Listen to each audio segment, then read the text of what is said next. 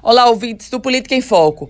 Quando se fala em pleito eleitoral, a gente lembra de diversos aspectos, de candidatos, de eleitores, de partidos, mas também a gente precisa lembrar de segurança. Para o pleito de 7 de outubro, o Rio Grande do Norte terá cerca de 5 mil agentes de segurança. É exatamente isso.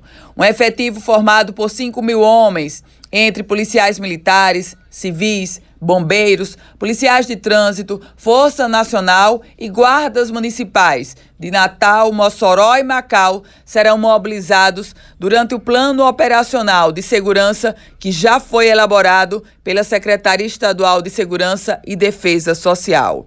Meus caros ouvintes, o Rio Grande do Norte será o segundo estado com o maior número de força extra, e aí são homens do Exército, da Marinha, da Aeronáutica, que estarão nas ruas no dia 7 de outubro.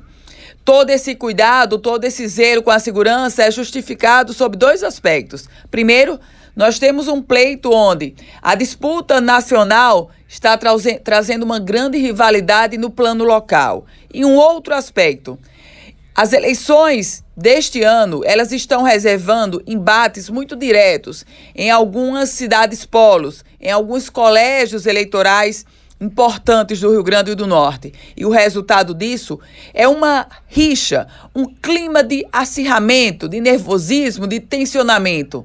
E a solução para isso, e atuando preventivamente, é claro, reforçar a segurança. Eu volto com outras informações aqui no Política em Foco com Ana Ruth Dantas.